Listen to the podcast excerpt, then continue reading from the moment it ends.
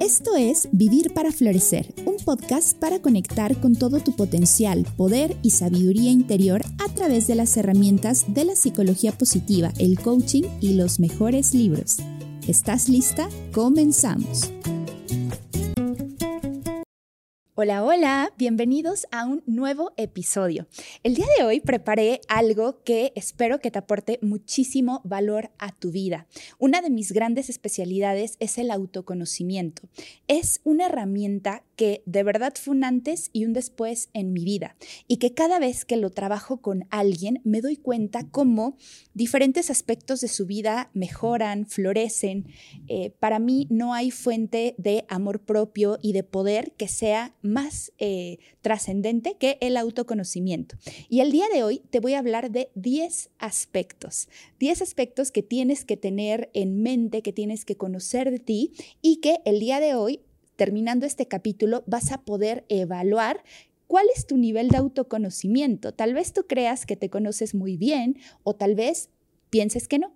Hoy vas a tener un panorama mucho más amplio de qué aspectos de tu vida te faltaría conocer o volver a conocer, porque algo que, vamos a platicar durante este episodio es que cambiamos todo el tiempo. La persona que éramos hace cinco años, diez años, incluso hace un año, es diferente a la persona que somos hoy. Y ese es uno de los grandes mitos del autoconocimiento. A veces, eh, si trabajas en el mundo empresarial o incluso en el mundo académico, es posible que hayas tenido alguna evaluación, eh, que hayas tenido algún programa en el que te conociste y todo ayuda todo eso va sumando, va construyendo a la persona que eres. Pero es probable que si hiciste algo durante la universidad y hoy han pasado algunos añitos, como es mi caso, pues tal vez el panorama ya sea diferente. Así que, si te parece bien, vamos a comenzar. Para este episodio te vendría súper bien tener lápiz y papel. Siéntete en la libertad de parar cuantas veces quieras el episodio, incluso de repetirlo.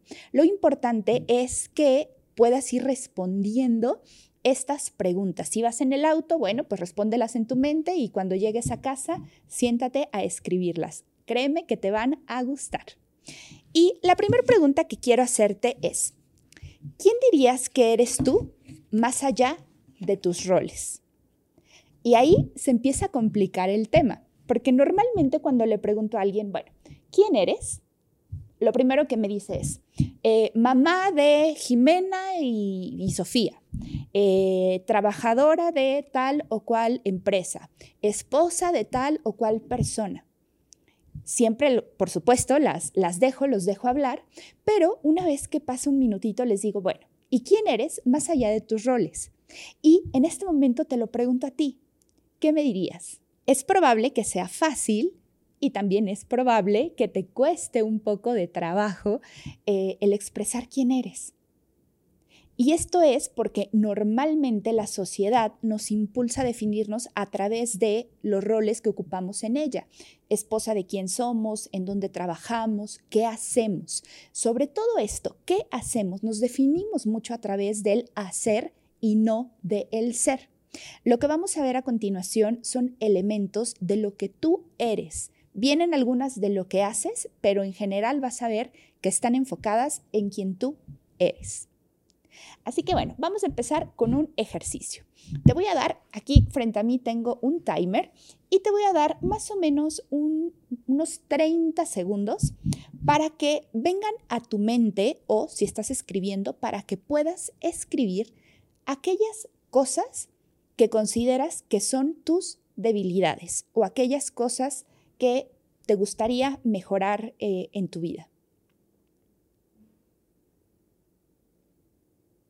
Y vamos a dar unos 30 segunditos para que puedas reflexionar al respecto. ¿Cuáles dirías que son tus defectos?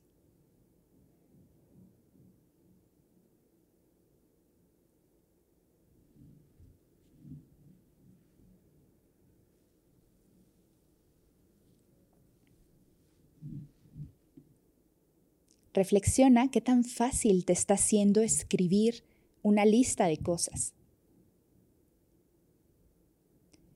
Y luego te voy a dar 30 segundos más para que puedas anotar cuáles son tus fortalezas o tus habilidades, aquellas cosas por las que te sientes muy orgullosa y que se te dan súper, súper bien.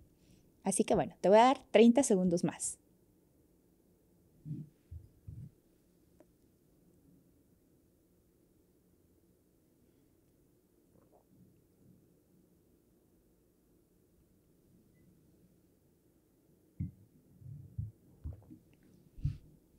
Igualmente, por favor reflexiona qué tan rápido está saliendo esta lista.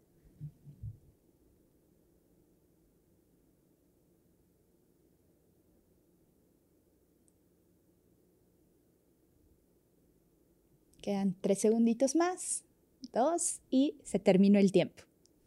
Y ahora quiero que, te note, eh, que notes algo. ¿Qué lista tiene más elementos? ¿Aquella con tus defectos o aquella con tus virtudes o con las cosas que se te dan bien? Por favor, si estás escuchando este episodio, pon una pausa y veme a escribir en Instagram qué lista quedó eh, más grande. Te voy a contar lo que pasa habitualmente en formaciones o en sesiones. Lo más habitual es que la lista de los defectos duplique o a, veces triplique la lista de las virtudes. Esto es lo habitual. Si tú pusiste más cosas buenas, felicidades, porque quiere decir que tienes una conciencia más integral de quién eres. Esto sería lo, lo deseable, lo ideal. Pero normalmente nos enfocamos mucho más en nuestros defectos, porque eh, socialmente es lo que se impulsa, la mejora continua, el saber eh, en qué tienes que pulir. Y piensa en tu escuela, en cuando eras un poco más joven. Es probable que si te gustaran mucho las matemáticas eh, y no te gustara tanto el español y tus calificaciones fueran más bajitas en español, es casi seguro que te pondrían a estudiar español o incluso tú misma, tú mismo te pondrías a estudiar esa materia, porque venimos de un paradigma basado en el déficit, en eh, subsanar aquellos... Eh, pues aquellos errores, aquellas eh, áreas de nuestra vida en donde no somos naturalmente buenos. Este es el paradigma normal. Hoy vengo a ampliar tu perspectiva porque hoy la ciencia nos demuestra cómo trabajar con un enfoque basado en fortalezas nos da muchos mejores resultados y nos permite tener más bienestar en nuestra vida. Y justo eso me da pie para el primer aspecto que debes de conocer en relación a quién eres. Y sería cuáles son tus fortalezas personales. Y aquí no tienes que descubrir el hilo negro. Es muy probable que tú conozcas algunas de ellas, que las personas te refieran algunas de ellas, pero casi siempre hablan de tus habilidades y no de tus fortalezas.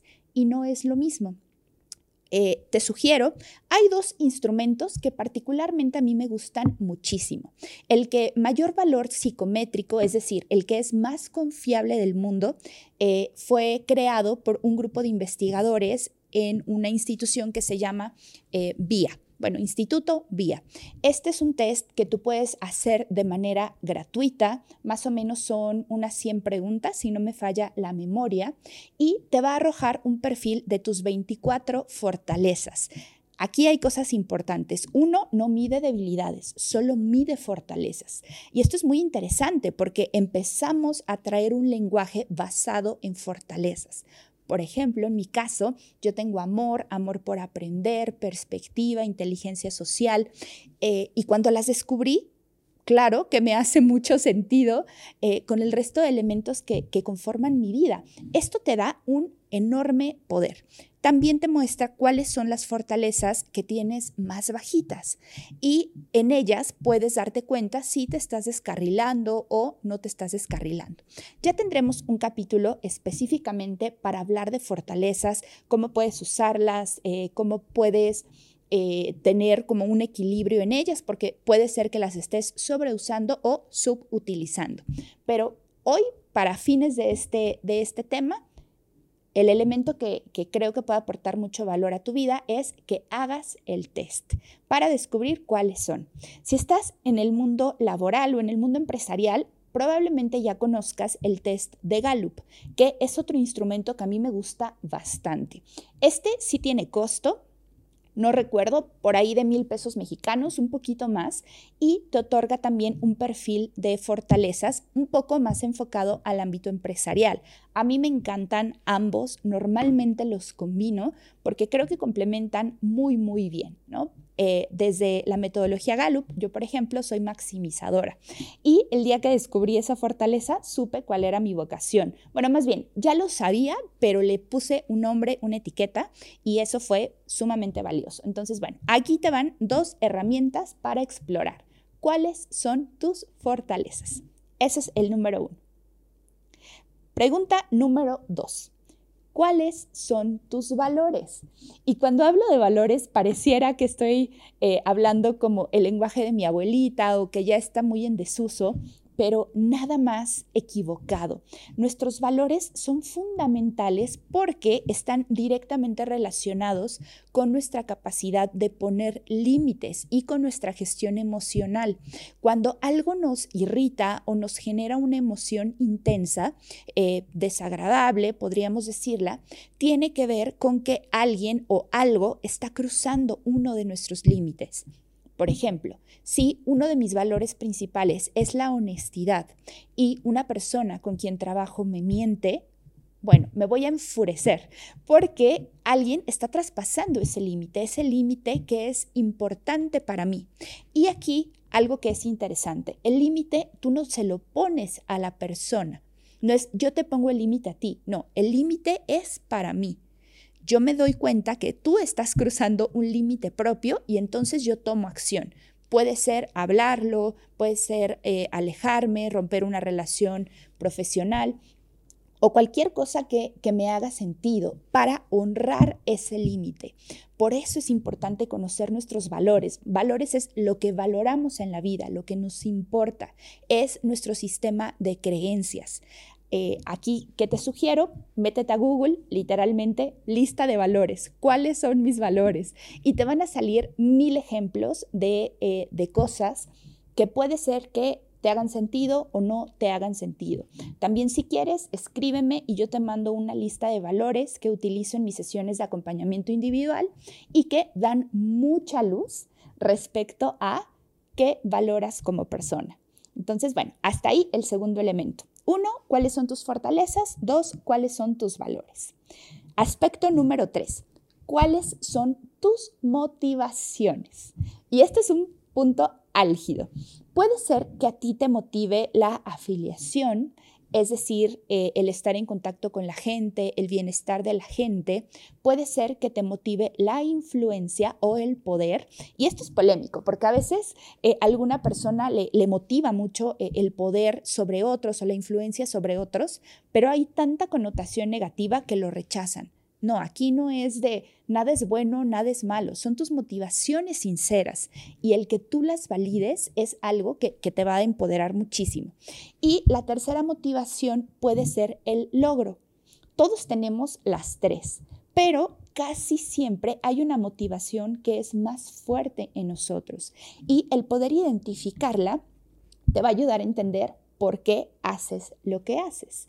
En mi caso, mi motivación principal justo es influencia eh, o poder. Poder sobre mí misma, pero influencia en, en los demás.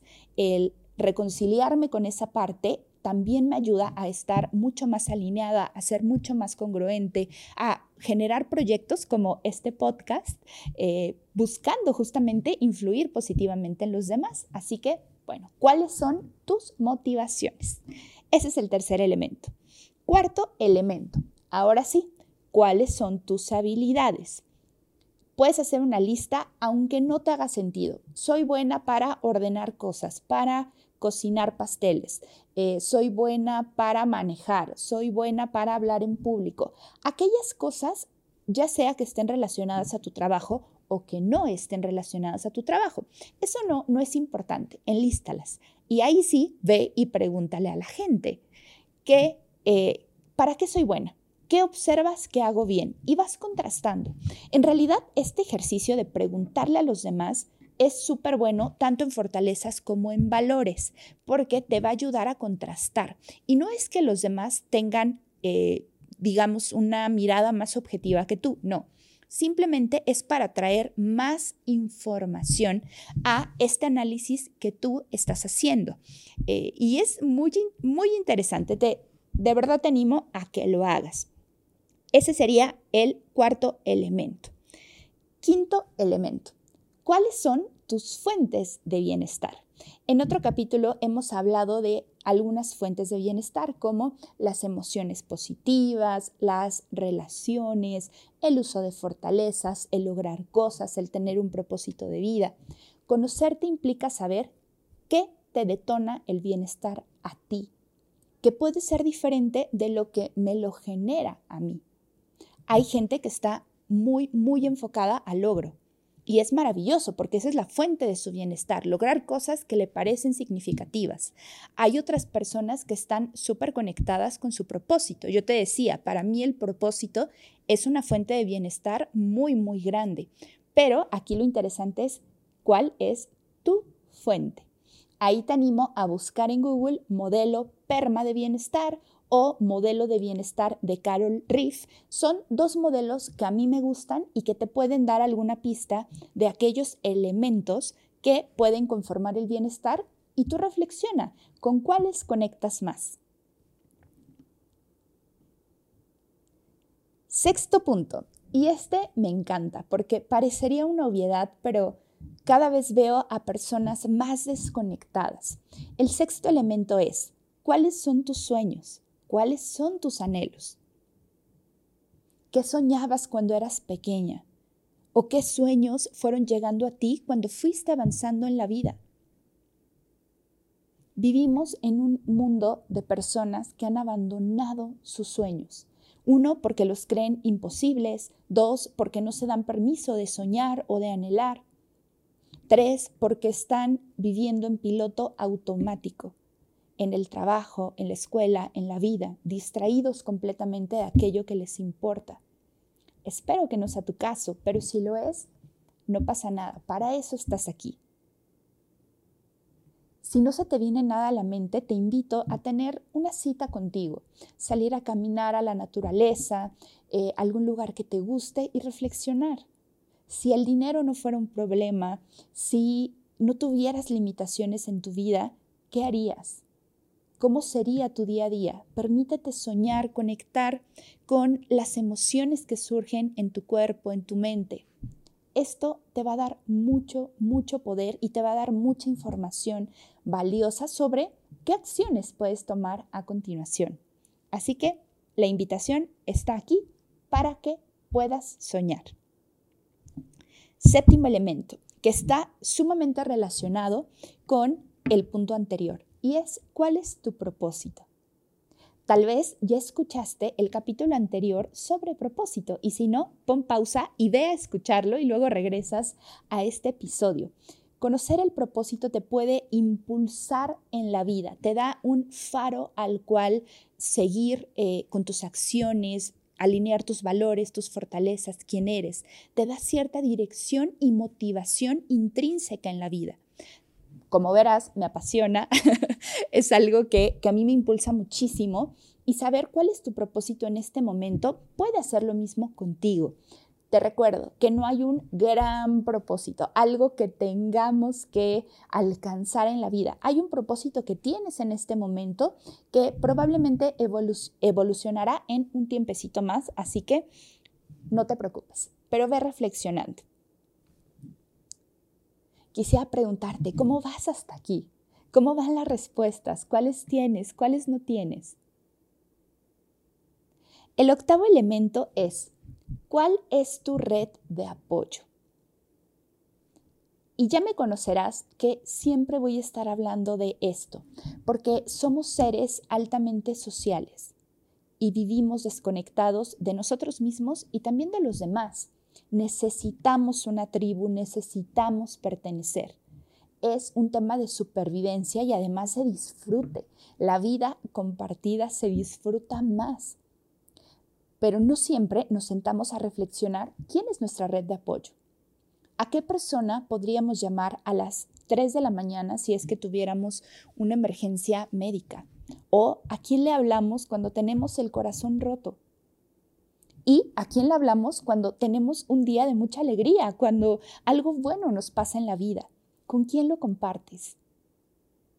Y es una reflexión bastante fuerte, porque hay personas que me dicen, Jam, es que yo no tengo a nadie, o me vienen a la mente muy pocas personas. Y entonces, bueno, pues es una magnífica oportunidad para cultivar nuevas relaciones en tu vida. Es importante, te puede enriquecer profundamente y, pues bueno, aquí está la pregunta para ti. Hasta ahora vamos ocho elementos.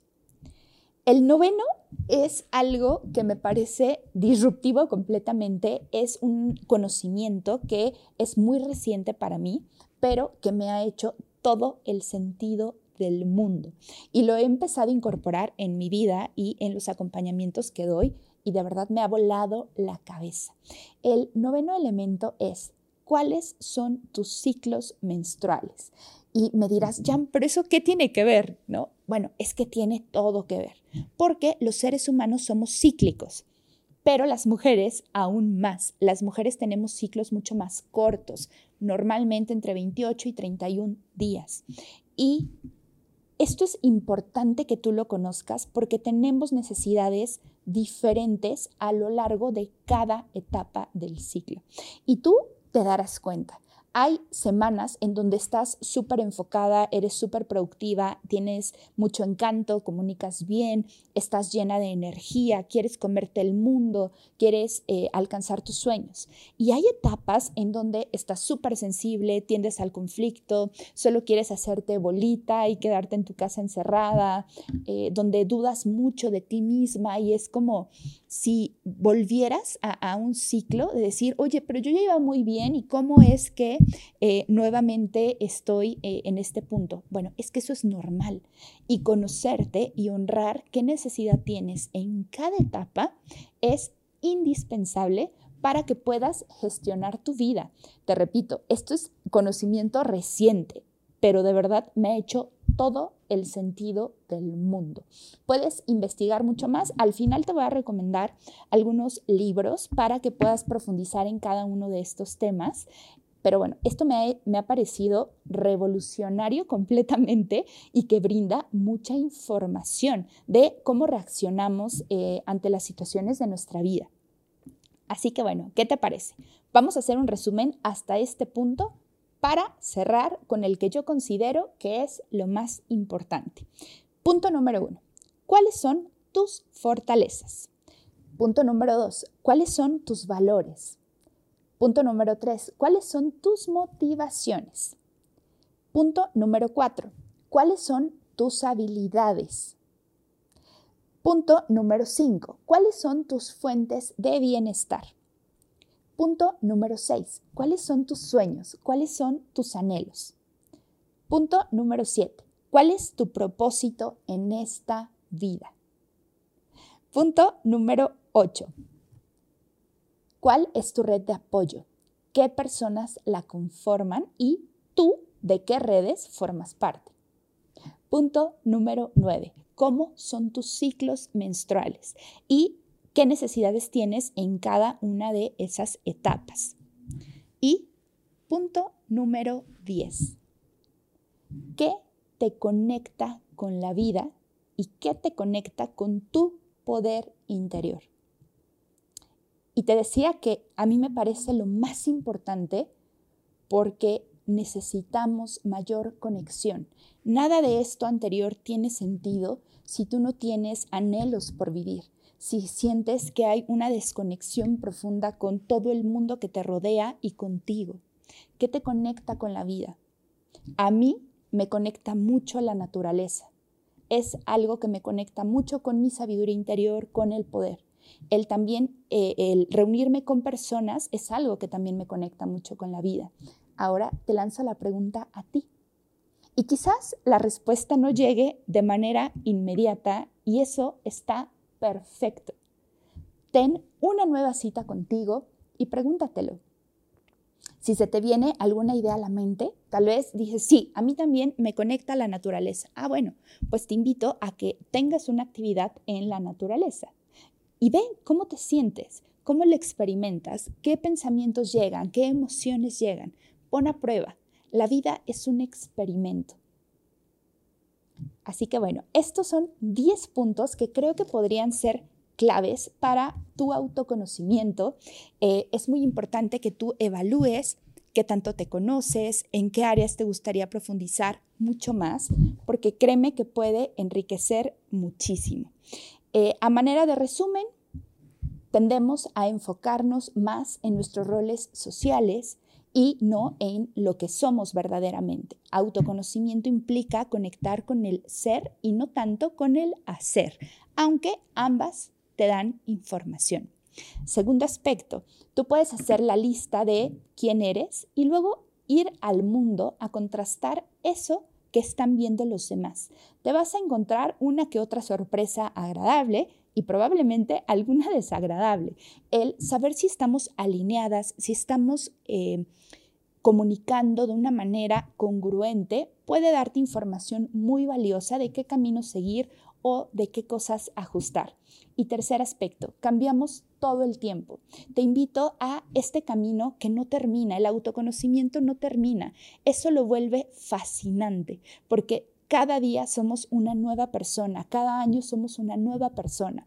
Yo hago rituales, por ejemplo, una vez al año, ya sea en año nuevo o en mi cumpleaños o ambas, eh, son fechas que para mí son de hacer una pausa y me siento y me abro un vino y me, me tomo un espacio para estar conmigo y para poder reflexionar esto. ¿Qué ha cambiado?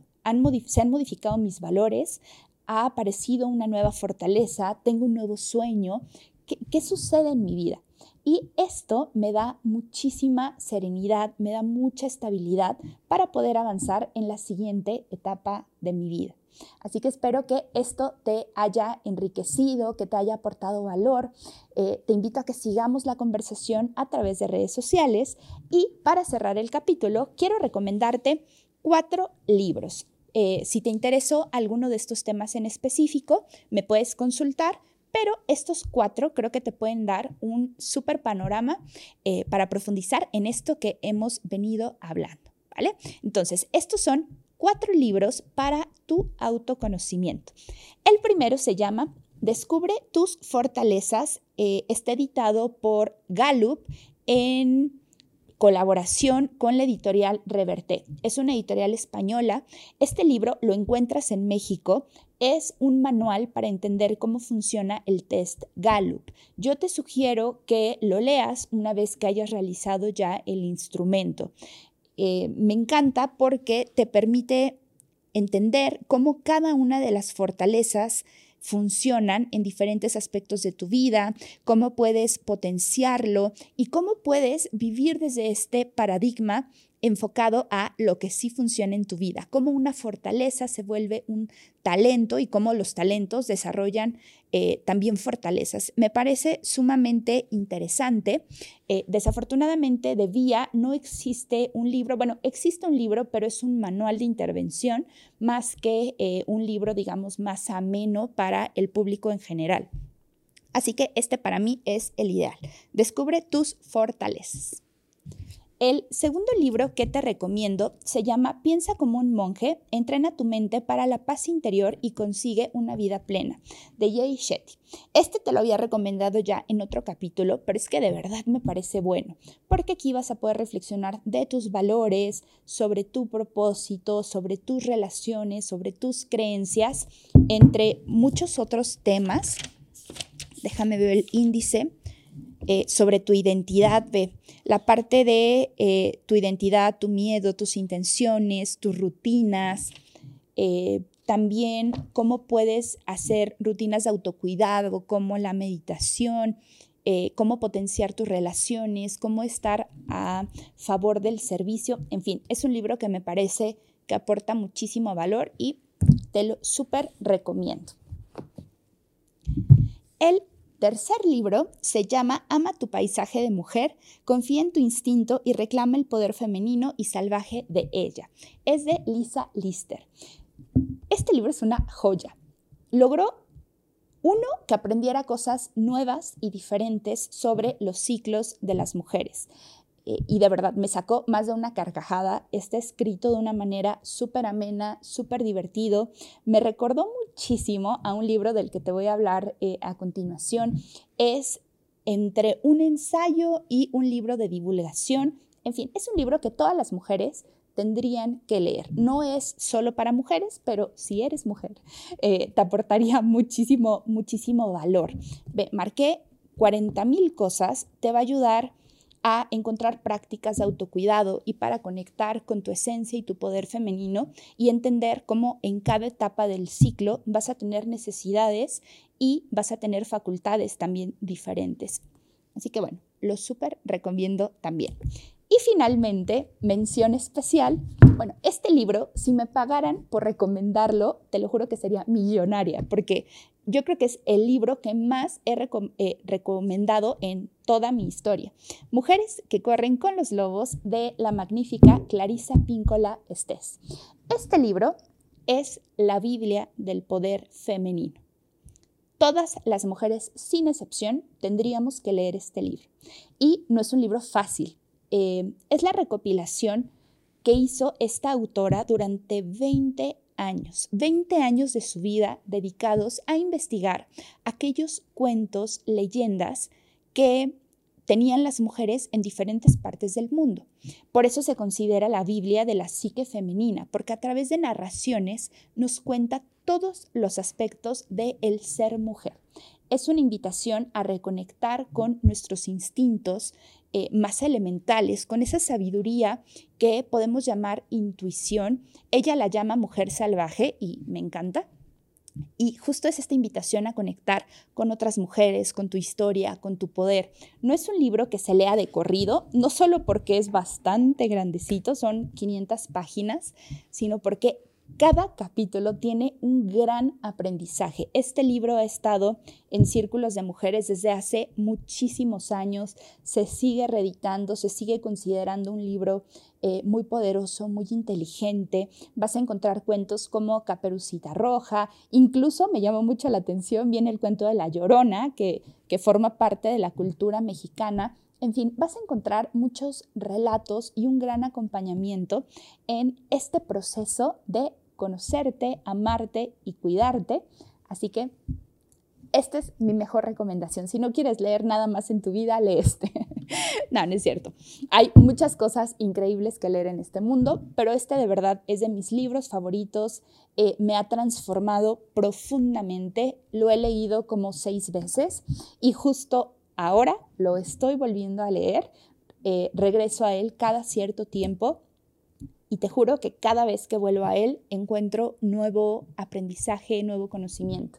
Así que bueno, hasta aquí este capítulo. Espero que te haya aportado valor, que te haya gustado, que te haya ayudado a ampliar esta visión de quién eres, qué quieres, qué te interesa, cuáles son tus sueños y que te empodere para construir la vida de tus sueños. Nos escuchamos en el próximo capítulo y por favor sigamos la conversación a través de redes sociales.